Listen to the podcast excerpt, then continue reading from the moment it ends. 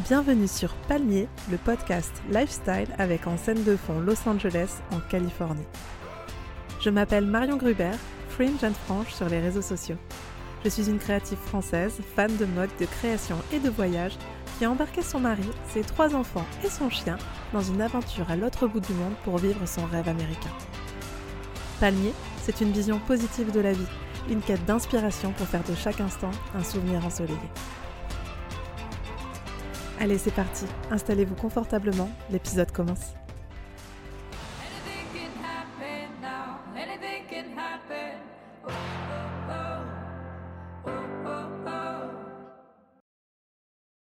J'ai l'impression de vous parler après avoir traversé une épopée, comme si on avait eu à naviguer sur un océan et ses tempêtes, ses moments de douceur et ses vagues immenses, et que je touchais enfin la rive.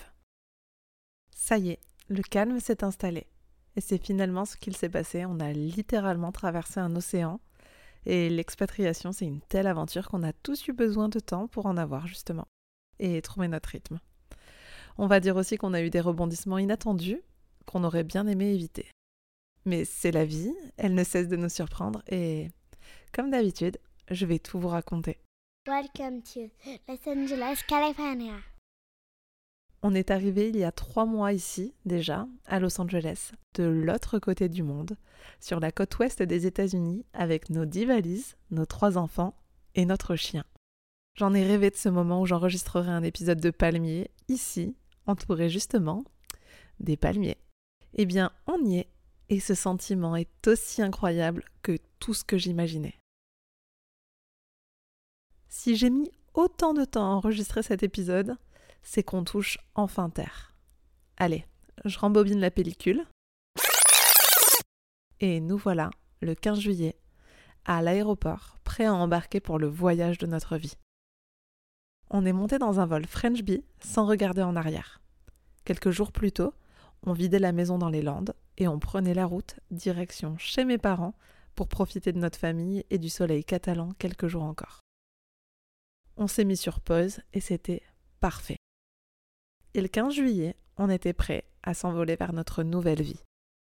C'était à la fois très excitant et très flou en même temps. On avait finalement l'impression qu'on partait en voyage en vacances. Sauf que cette fois, on était très chargé et qu'on avait Maui avec nous. Et ça, ça change tout. Le vol s'est parfaitement passé. On est arrivé à Los Angeles en fin de journée, comme d'habitude, et l'attente pour la douane était infinie. Quand notre tour est arrivé, l'agent nous a dit Welcome to the United States. Et ça y est, on était résident américain. Improbable, incroyable, on l'avait fait.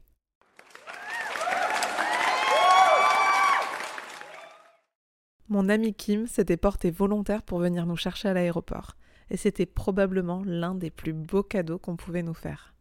Être attendu par des visages familiers à notre arrivée, avoir des bras en plus pour mettre tous nos bagages dans son coffre et nous accompagner jusqu'à notre nid temporaire était une chance immense.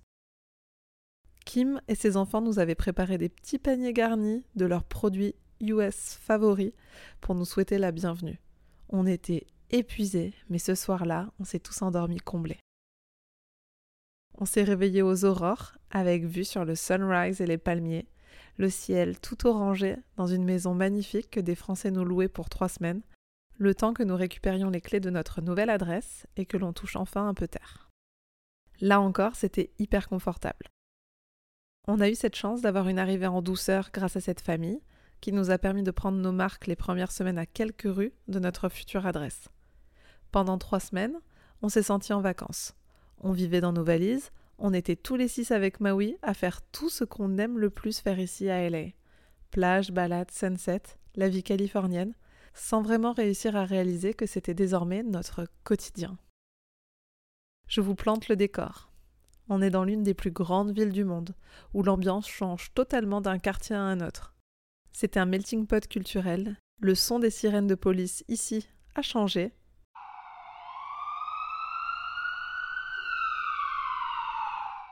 Une ville immense donc, où l'on est survolé par des hélicoptères quotidiennement, matin et soir.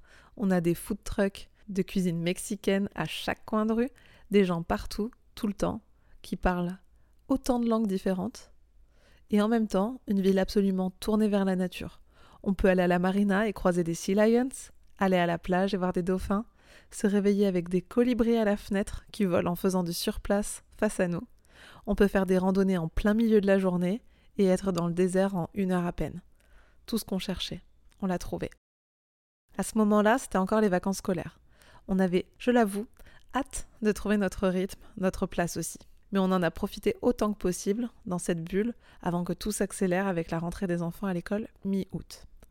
Ça peut vous paraître un détail, mais avoir notre chien avec nous ici, c'était dingue. Ça changeait complètement les choses. On était là au complet. On ne faisait que la sortir, se balader, faire des tours de quartier. On était là, mais Maui est avec nous. C'est dingue. Puis, place au premier step à notre arrivée aux US. Acheter une voiture. On savait exactement ce qu'il nous fallait, la même que celle qu'on avait en France, et vendue quelques jours plus tôt. Ici, la voiture est obligatoire. Si vous êtes déjà venu à Los Angeles, vous savez que les transports en commun sont vraiment limités, et à part dans son propre quartier, impossible de faire du vélo tant la circulation est dense et les distances immenses. On souhaitait acheter une voiture d'occasion, donc on a regardé sur des sites internet et on en a trouvé plusieurs. On a pris rendez-vous avec des concessions et on a connu un premier challenge. Ici, il ne bloque pas le véhicule en attendant votre rendez-vous. Donc si quelqu'un arrive entre-temps pour l'acheter, la voiture est vendue. Première arrivée, premier servi. Mais comme j'adore les challenges, vous commencez à me connaître, je n'ai pas lâché l'affaire. La deuxième visite était la bonne et j'ai pu signer l'achat de ma première voiture aux États-Unis.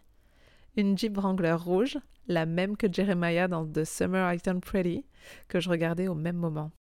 By the way, je suis Tim Conrad. Et à nouveau, challenge. C'est obligatoire d'avoir une assurance pour quitter la concession et conduire le véhicule, sauf que personne ne voulait nous assurer étant donné que nous n'avions pas encore de permis californien. Un permis étranger, pas de permis californien, ça rendait la situation un peu difficile. Les règles sont strictes et diffèrent par État. On a finalement réussi à trouver une solution au bout de plusieurs appels à des brokers en assurance, et on a pu repartir avec notre voiture. À nous, la liberté.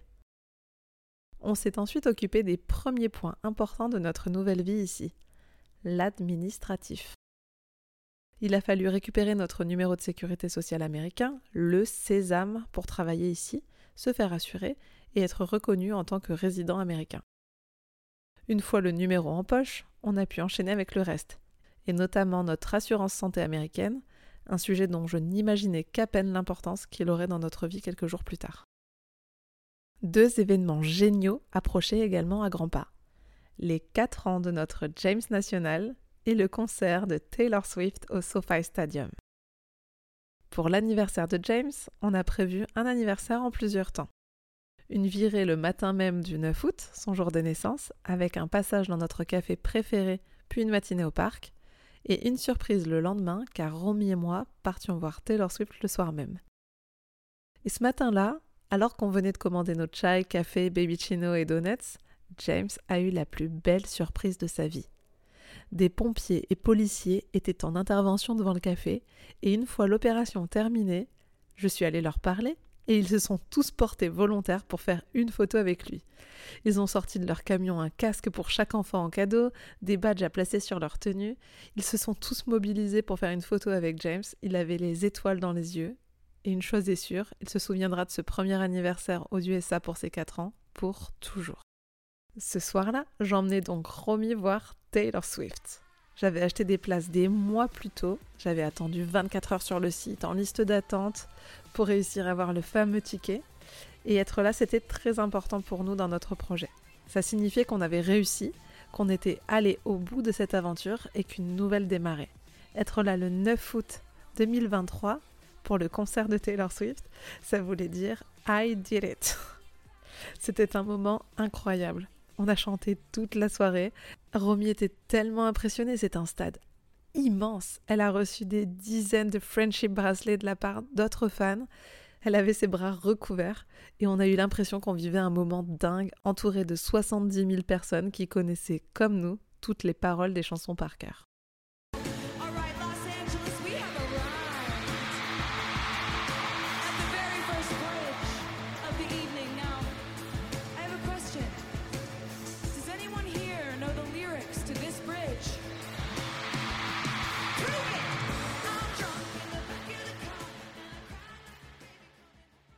Une semaine avant la rentrée, on a eu nos clés. On a quitté notre maison de vacances, comme on l'appelle, et on est arrivé dans notre maison.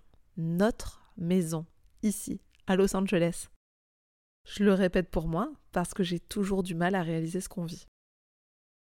On a donc découvert notre nouvelle maison, et on a mis, une fois de plus, un peu de temps à réaliser et à se l'approprier. Ça y est, on est chez nous, et en même temps pas vraiment. On loue, ici, alors qu'on était avant propriétaire, dans un pays où on est pour le moment officiellement de façon temporaire. Il m'a fallu quelques semaines pour me sentir véritablement chez moi. Je suis très impatiente, vous l'avez compris, et cette fois-ci, ça s'est traduit par une envie de mettre ma patte partout à travers la maison. Même si nous sommes locataires, même si on ne sait pas combien d'années on restera ici, je l'adore. J'adore cette maison. Elle est incroyablement pensée, les espaces sont magnifiques, et elle est dans notre quartier préféré.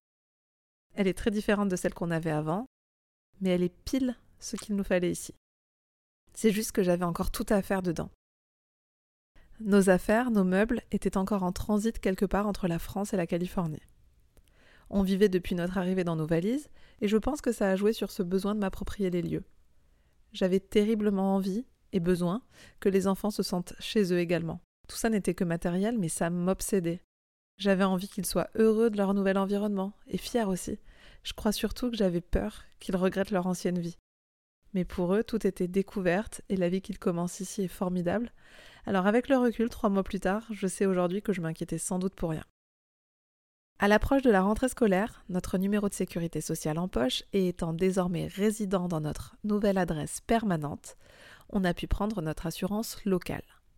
On a finalement décidé de prendre une assurance privée américaine plutôt qu'une assurance expatriée, les prix étant globalement les mêmes. Je me suis beaucoup renseignée sur le système de santé américain et j'ai trouvé que finalement ça correspondait mieux à nos besoins avec trois enfants. On était mi-août à ce moment-là et les assurances ne commencent que le mois suivant. Nous ne serions donc couverts que dès le 1er septembre. Les enfants ont ensuite commencé l'école. Un nouveau monde s'ouvrait à nous tous. Romy entrait en elementary school, James en preschool et Luna en daycare. Pour tous les enfants, la rentrée s'est parfaitement déroulée. Le daycare de Luna, c'est le paradis des tout petits. On peut y aller à pied, il est à 3 minutes de la maison. Les enfants jouent dans la cour toute la journée avec des jeux d'eau, des trottinettes, des tricycles. Les assistantes maternelles sont portoricaines et parlent aux enfants en anglais et en espagnol et très rapidement, Luna a commencé à nous dire des mots dans les deux langues. Elle qui apprend justement à parler a bientôt deux ans. Hi. James a aussi très rapidement pris ses marques à l'école. Une preschool, c'est comme une maternelle aux effectifs réduits. Il apprend par le jeu, se fait de très bons copains. Son environnement est également 100% en anglais. Il est malgré tout très à l'aise et a réussi à se faire comprendre.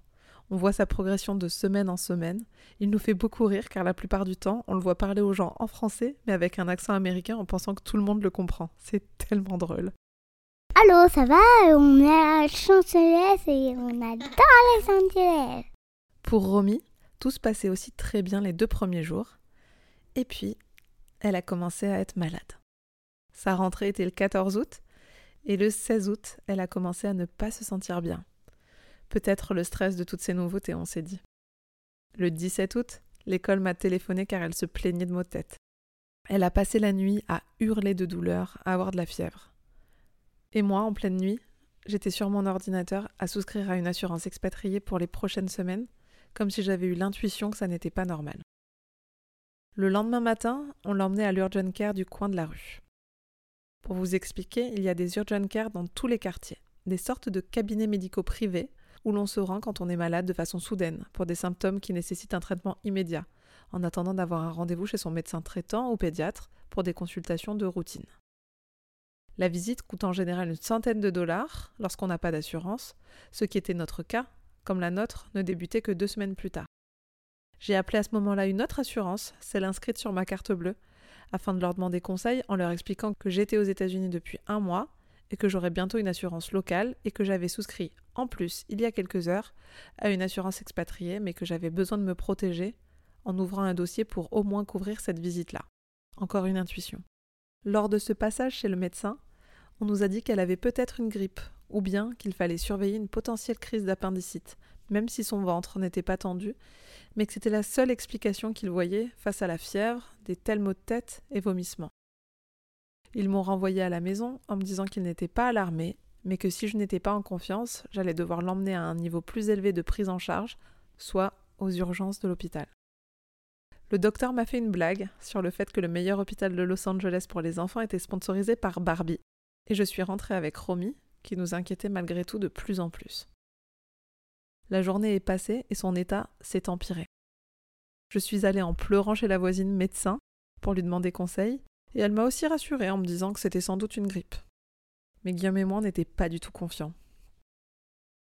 Il faut savoir que le système de santé est tellement complexe ici et que les factures peuvent tellement grimper rapidement que les gens ont tendance à d'abord vouloir s'automédicamenter avec du Tylenol, l'équivalent de notre doliprane français, avant de penser à aller voir un médecin. Les gens repoussent souvent la visite médicale et se veulent souvent très rassurants. Mais là, quelque chose clochait. À 22h, le 19 août, Guillaume m'a dit de foncer à l'hôpital. Barbie. J'ai cherché sur internet et le nom est sorti. Mattel Children's Hospital. Donc oui, il y a bien un hôpital sponsorisé par Barbie à Los Angeles. Ok, on y va. On avait assez attendu. Notre fille était clairement en train de souffrir, elle ne mangeait plus depuis la veille, hurlait de douleur, était allongée toute la journée, ça n'allait pas. Je suis arrivée aux urgences et tout s'est accéléré d'un coup. Elle a été prise en charge immédiatement et le diagnostic est tombé. C'était le mot que je redoutais au fond de moi depuis deux jours, mais je crois qu'il était dans un coin de ma tête sans oser en sortir. Méningite. Je me suis retrouvée dans un épisode de Grey's Anatomy en quelques minutes, dans cette petite chambre du UCLA Children's Hospital. Romy était en urgence vitale, fortement déshydratée, les heures étaient comptées. On était peut-être arrivé juste à temps. Je ne saurais jamais. Ils n'ont pas eu le temps de faire des tests et l'ont perfusée immédiatement pour la mettre sous antibiotiques contre la méningite. Quelle que soit la forme qu'elle avait, peu importe si ça n'était finalement pas ça. On m'a ensuite dit qu'on l'amenait faire un CT scan, un scanner du cerveau, et mon sang s'est glacé.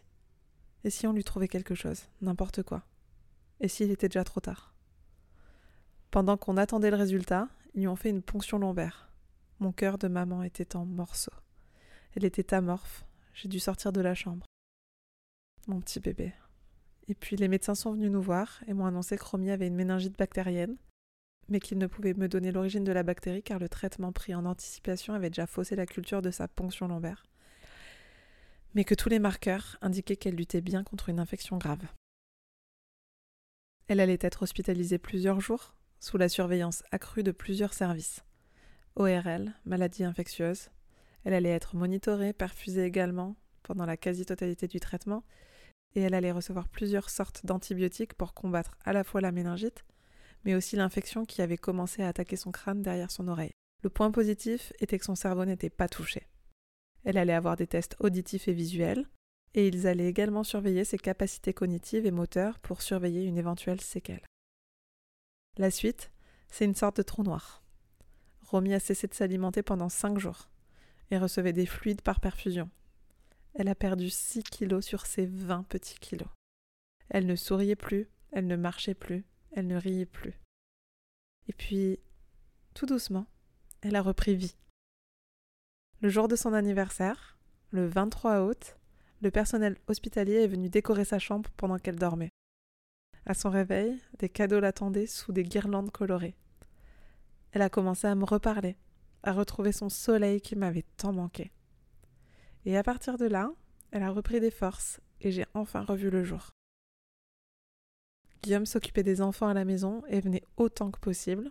Et puis, pour couronner le tout, on a vécu pendant notre séjour un tremblement de terre et un ouragan. Parfait timing de la part de la Terre au moment où il se passait exactement la même chose dans ma tête. Dans le tourbillon de peur durant cette dernière semaine à l'hôpital pour Romy, on a aussi pu voir des choses humainement merveilleuses et je tenais à vous les partager et à remercier toutes les personnes qui se sont mobilisées pour notre fille. Je crois que dans toute ma vie, je n'ai jamais vu autant de gentillesse et ça, ça me secoue. Ces petits gestes qui peuvent tellement aider le quotidien des autres. On venait à peine d'arriver à Los Angeles et les gens qui ont leurs enfants scolarisés dans l'école de Romy ont appris ce qui nous arrivait. Une mobilisation extraordinaire s'est organisée. Les parents d'élèves ont mis en place un meal train et je ne savais même pas que ça existait. C'est pourtant aux US quelque chose que les gens ont l'habitude de faire. C'est une chaîne de repas, fait maison, avec amour, déposée à la porte de chez nous pour que Guillaume et les enfants n'aient pas à se soucier de la cuisine en notre absence. Et de mon côté, j'avais des livraisons de plats pour Romy et moi à l'hôpital, tous les jours, pour qu'on puisse aussi prendre soin de nous. Food is medicine, et c'est tellement vrai. Nos nouveaux amis ici se sont aussi relayés pour surveiller James et Luna, aller les récupérer à l'école et à la crèche, nous emmener des affaires à l'hôpital, préparer des surprises quotidiennes pour son séjour, jusqu'à même décorer sa chambre pour son retour à la maison. C'était dingue, et à aucun moment on ne s'est senti seul, malgré tout ce qui nous arrivait. Tout le monde ici prenait de nos nouvelles, c'était vraiment tellement touchant. Romy allait de mieux en mieux. Au bout de neuf jours, on ne savait toujours pas quelle sorte de bactérie avait causé sa méningite, mais une théorie sur la façon dont elle l'avait attrapée se développait. Elle avait eu une otite, trois semaines plus tôt, qu'on avait traitée avec des antibiotiques. La bactérie aurait trouvé une façon de faire son chemin jusqu'à son système nerveux par cette entrée. Par je ne sais quelle chance, elle n'a aucune séquelle. On nous a laissé sortir, et une petite Romy qui ne savait presque plus marcher tant elle était frêle dans nos bras, elle avait perdu 30% de son poids, allait devoir reprendre des forces, mais elle était saine et sauve. Vous n'imaginez pas à quel point je suis reconnaissante auprès de tout le personnel médical qui a sauvé la vie de notre fille. Chaque jour, on avait plusieurs spécialistes de plusieurs services différents qui venaient ausculter Romy pour tenter de comprendre ce qu'elle avait. Elle a reçu les meilleurs traitements possibles. Elle est restée avec nous au chaud, à reprendre du poil de la bête une bonne semaine avant d'enfin pouvoir reprendre le chemin de l'école, presque mi-septembre. C'était assez traumatisant pour elle, de nous quitter, d'une part, et de revenir à l'endroit où elle s'est sentie si mal quelques semaines auparavant. Aujourd'hui, Romy est en pleine forme et l'école se passe très bien. Elle a toujours un peu de mal à y aller le matin, mais tout ça c'est rien par rapport à ce qui est derrière nous désormais. On a tous repris un cours de la vie normale. J'ai eu une grosse baisse de régime à mon retour de l'hôpital. Une part de moi complètement soulagée et l'autre épuisée. Littéralement épuisée. L'impression d'être dépassée par la vie, par tout ce qui se passe. Quand je suis enfin rentrée à la maison, on a reçu une lettre de notre fameuse assurance d'expatriés nous annonçant qu'ils avaient pris la décision de ne pas prendre en charge les frais médicaux de Romy. Aucun. Zéro euro. Ils nous laissaient à régler à nos frais la modique somme de 128 000 dollars. Mais voyons. La raison étant que nous étions arrivés aux urgences à 22h30, soit 1h30 avant le début de notre couverture, et que même si elle avait bien été hospitalisée après minuit, heure à laquelle commençait notre assurance, on savait 1h30 plus tôt qu'elle était malade, et donc ça ne rentrait pas en compte. Merveilleux. C'est le coup de massue qu'il me manquait. J'avais juste besoin de dormir de sentir mes bébés qui m'avaient tant manqué et de savourer la victoire de ma fille face à cette merde de méningite. Mais non, il fallait maintenant qu'on continue à se bagarrer. Je vous avais dit que j'avais eu l'intuition d'ouvrir un dossier auprès de l'assurance de ma carte bleue. Eh bien, figurez-vous que je les ai rappelés en pleurant. Je leur ai expliqué la situation comme une enfant qui rapporte à un adulte à quel point d'autres ont été méchants. Ils m'ont dit de ne plus m'inquiéter, que tout était ok pour eux. L'assurance de ma carte bleue a tout couvert. Je n'en reviens toujours pas, mais une bonne étoile nous a une fois de plus sauvé la mise. Voilà donc ce qu'il s'est passé lors de ces trois premiers mois aux USA. Notre vie a bien failli basculer, mais on a continué à tenir le cap. Aujourd'hui, on est tous réunis, en bonne santé, nos soucis sont derrière nous, et il ne nous reste plus qu'à commencer à réellement vivre cette vie dont on a tant rêvé. C'était intense, mais ça ne nous a en rien fait regretter quoi que ce soit. Je ne sais pas comment l'expliquer, mais on est reconnaissant que tout se soit passé ici. La prise en charge était incroyable et je suis convaincue qu'on a sauvé la vie de Romy. Le lendemain de sa sortie de l'hôpital, on est allé sur le pier de Venise et on exultait. C'était inimaginable que cette aventure se termine comme ça. Impossible. Tous les cinq ou rien. Et elle s'était battue.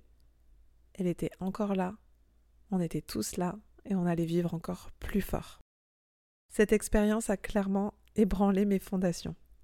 J'ai pour la première fois réalisé à quel point tout était fragile. Et je crois que depuis, j'ai un morceau de mon cœur qui ne supporte plus de voir mes enfants tristes ou inconfortables. Une sorte de traumatisme qui va me suivre toute ma vie, je pense. comme une sorte de culpabilité incontrôlable de penser que j'ai pu mettre trop de temps à valider le fait que mon enfant avait quelque chose de grave. Je sais que tout va bien maintenant, mais ça reste quand même dans un coin de ma tête. On a aussi pu expérimenter les US d'une façon qu'on ne connaissait pas. Le rapport financier à la santé, l'accès aux soins. Se dire qu'on a pu mettre trop de temps à réagir parce qu'on ne savait pas combien ça allait nous coûter ou si on serait bien protégé, c'est clairement ce qui me perturbe le plus. Cette remise en question qui ne devrait pas avoir lieu d'être. Ça nous a également rapprochés de gens et nous a permis d'accepter l'aide des autres. Dans toute ma vie, c'est quelque chose que je n'ai jamais fait. Honnêtement, je n'en ai jamais vraiment eu besoin. J'ai un cercle très solide autour de moi et malgré les difficultés normales de la vie qu'on connaît tous, j'ai toujours eu beaucoup de facilité à naviguer sur les épreuves et les mettre rapidement derrière moi. Et pour la première fois, je n'avais pas d'autre choix que de dire Ok, merci. Toute aide est la bienvenue. C'était trop d'un coup. Quand tout ça était enfin derrière nous, on a eu envie de repartir à l'aventure. Les petites escapades qu'on peut désormais faire tellement simplement à quelques heures de chez nous, sans avoir à planifier de gros voyages, c'est quelque chose qui nous a manqué terriblement avec Romy. Le premier était donc une virée à Catalina Island, une île à une heure de ferry de Los Angeles sur le port de Long Beach. On avait envie, ou besoin, de prendre l'air, et quoi de mieux que de naviguer pour ça. On a passé la journée sur l'île à explorer et c'était génial. Le calendrier scolaire est différent de celui qu'on a connu en France ici, et les enfants ont moins de vacances mais plus de jours fériés. On en profite donc pour faire des week-ends autour de Los Angeles, comme on compte bien explorer toute la Californie et les US de manière générale. On a fait également un petit week-end à Palm Springs pour profiter d'un lundi sans école et comme à chaque fois, c'était parfait. Rouler une heure à partir de la maison pour se retrouver dans le désert, c'est quand même magique. Prochaine virée prévue, Lake Howhead et ses cabanes dans la forêt qui me font rêver avec l'automne qui s'installe.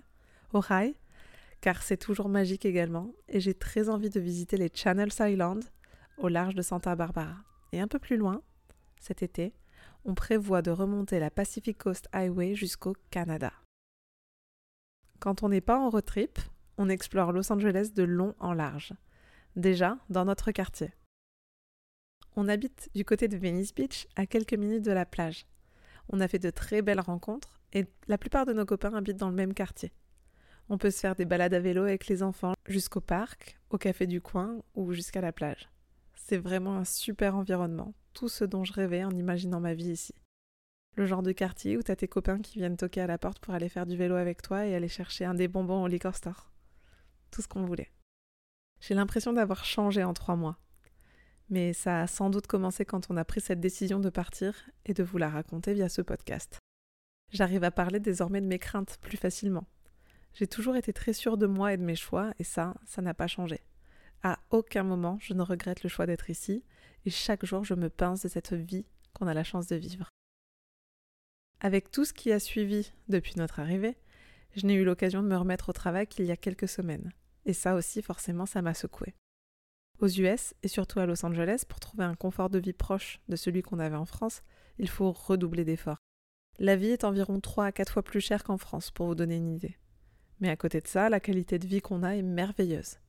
Donc être ici, ça se méritait, mais rester, ça se mérite aussi. Donc on ne lâche rien. Ici, je dois quelque part recommencer à zéro. Je m'en doutais, mais je l'ai réalisé aussi en arrivant.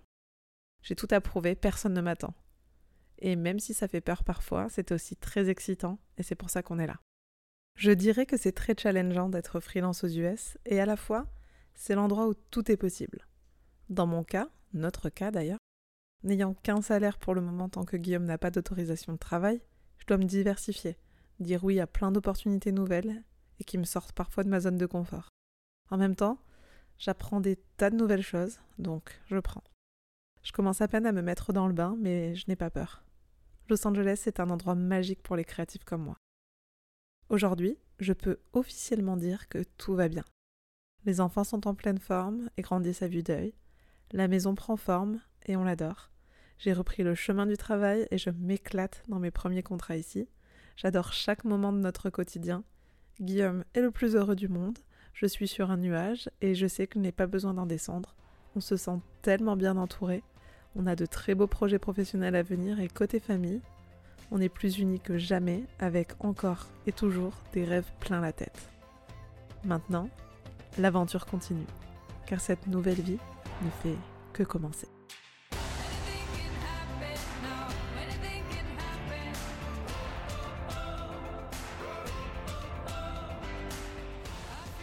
On se retrouve très prochainement sur Palmier.